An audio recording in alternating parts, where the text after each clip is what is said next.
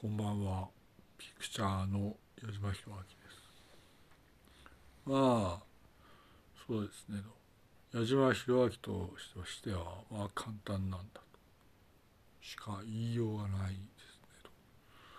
それは明らかなんだと。いわゆる、あらゆる意味で明らかであるので、あらゆる意味で明らかであるんだと思えばいいんですね。とそうすると、いわゆるごまかしの効かない現代社会であらゆる意味で明らかであるということだと思いますねと。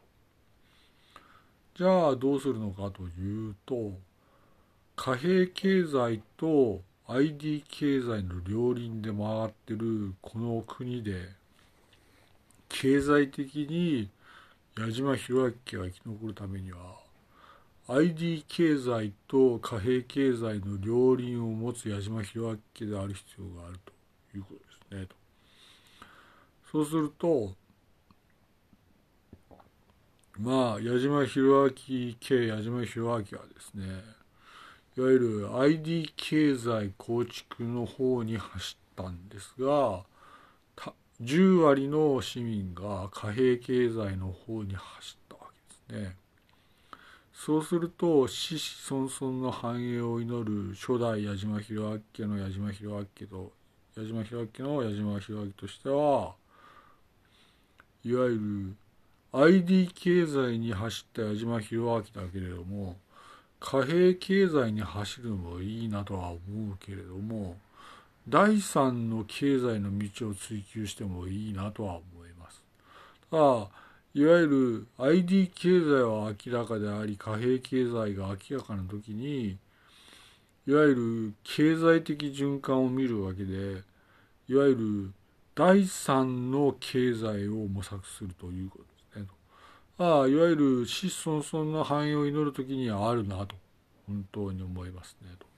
ただ私はまあ過去の人間で何にもわからないんですがいわゆる矢島弘明は危機にあって隠れるという統一した方針のもとに行くときに経済は回っていくと。経済が回っていくときにどうするかというと貨幣経済と ID 経済の両輪で回っていくのでどうするかということですねと。そうすると第三の経済の道があるなら第三の経済の道をたどれというふうに思います。矢島弘明はとにかく隠れるんだという一年で一致して原稿をされてください。それはずっと続く矢島弘明の長い歴史的視点の中でやはり矢島弘明は隠れるんだと。あらゆる意味で隠れるんだと。念じて頑張れということです矢島弘明は何が何でも隠れるんだと。こここは外さないんだと。思ってください。